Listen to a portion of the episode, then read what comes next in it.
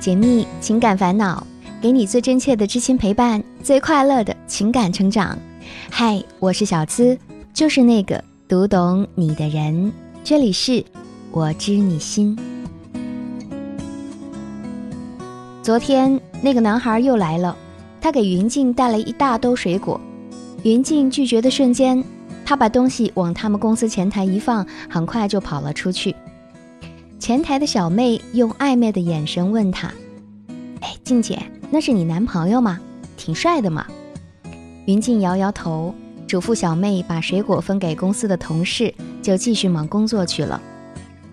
可是刚才的事情一直在他脑子里转，让他安不下心来，干脆和经理说约了客户，从公司出来找了间咖啡厅坐下。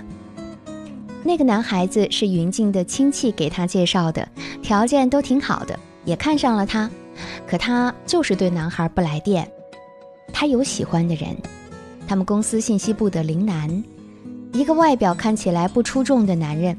可不知道为什么，云静每次看见他都会觉得心跳加速，不敢正眼看他，觉得那才是他想要的爱情。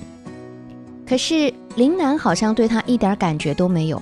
有几次，他借着工作的事情刻意接近他，林楠都是淡淡的，除了工作，任何事情都没有和他谈过。后来他听说林楠有过一个对象，但是出国了，不知道他是不是还在等他，这让云静更加觉得林楠和其他人不一样。可是家里又催着他和那个男孩定下来，说感情都是慢慢培养的，处的久了就会有感觉了。父母啊，都是为他好，他也知道，可就是不甘心。为什么他爱的人不爱他，而爱他的人他又不爱呢？难道这世界上的两情相悦真的就那么难吗？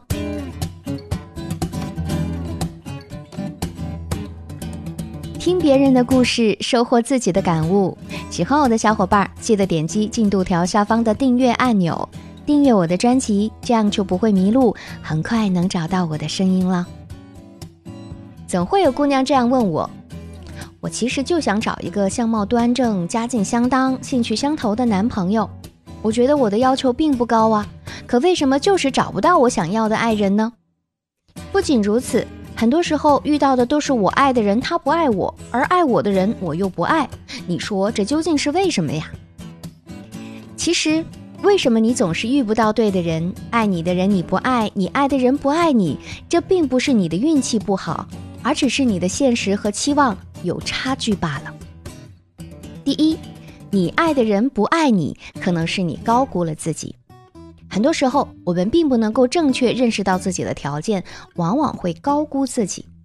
有些女孩子天天拿着美颜相机，找个好角度自拍，就会沉浸在自己也是个小仙女的自恋中。家里人宠着爱着，就真以为自己是公主，所有人都应该围着她转，所以意识不到自己的不足，总觉得他爱的人也应该爱上他。可现实是，和你条件一样的男孩子也想找个比你更好一点的，或者是相貌，或者是学历，或者是才气。你没有过人的本领，就像是升级打怪一样，怎么能够成为最后的赢家呢？当然，我并不是希望大家唯唯诺诺，将就找个人过一生，而是希望你能够客观的看清楚自己，不要总活在自己的世界里。第二，爱你的人你不爱，可能是你的期望太高。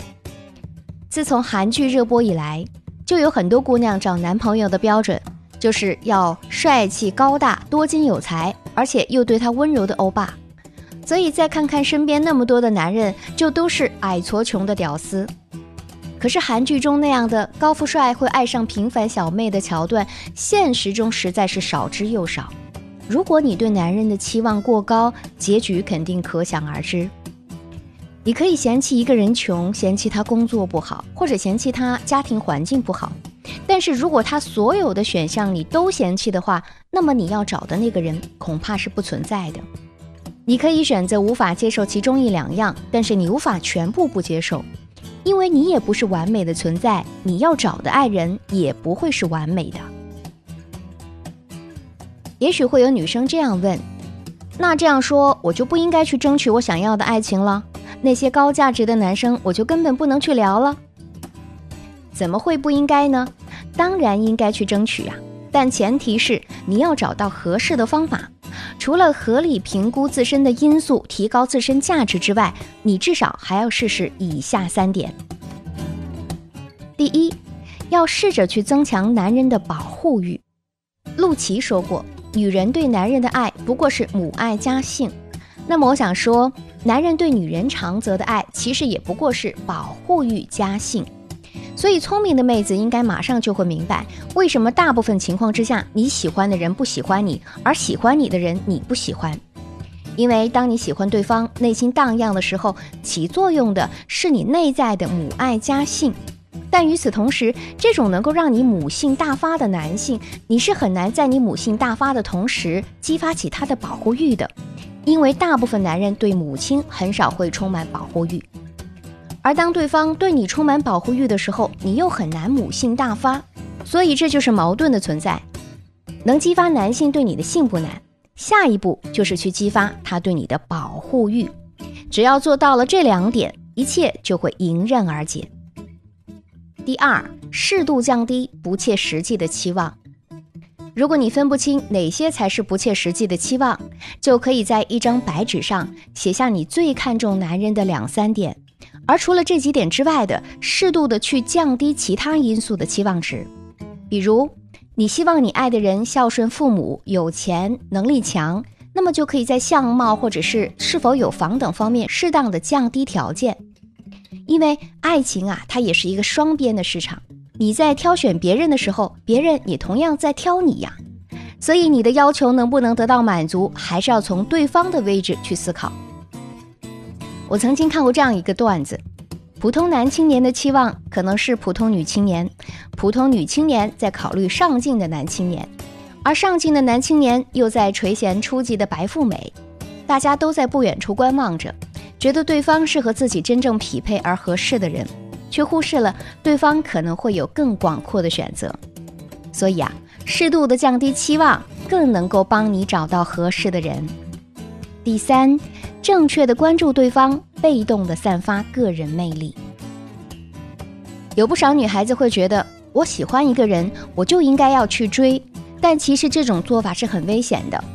倒追最大的风险不在于追不到，而是追到之后，男人有更大的风险会通过日后出轨的方式来进行找补，或者只是短择你，而不是长择你。因为你限制了男性追求女性的欲望，这种欲望一旦被压制，就会通过各种各样的方式释放出来。所以我提倡关注对方，被动的散发你的个人魅力，等着他来追你。在我大学刚毕业的时候，曾经花过高价钱去上过一堂多对一的职场咨询课，其中一位负责礼仪的老师是这样说的：从进门开始。你就要用带笑的眼睛看向考官席，千万不要故意看桌子，不要回避目光。坐下来开始说话时，要把百分之六十的眼神聚焦给主考官，其他百分之四十分给周围其他人。如果有人对你点头表示赞许，那么你要马上用眼神跟他互动，因为眼睛是除了嘴巴之外排在第二位的交流工具。这个理论放在爱情中同样适用，你不能把爱说出口。但是你可以让眼神替你说。一位英国的科学家指出，在交谈中，人们注视对方的时间平均只占谈话时长的百分之三十至百分之六十，这远远不足以发动一见钟情的引擎。而为了增加你们潜意识里已经相爱的预期，就要像热恋的情侣一样，在聊天的时候大幅度的增加目光接触的时间，提高到交谈时间的百分之七十五以上。更能够增加对方潜意识里对你的好感，但是你千万不能死盯着看啊！要注意目光柔和，表情舒展，笑容自在，这样呢才会有情愫在你们之间开始暗暗流动。希望每个期待爱情的女孩子都能遇见执手一生的那个人。欢迎在评论区和我分享你的观点，不要忘记订阅节目，以防走丢哦。本期节目也希望带给你收获和成长。喜欢这期节目，也欢迎把我们的节目分享给你的小伙伴。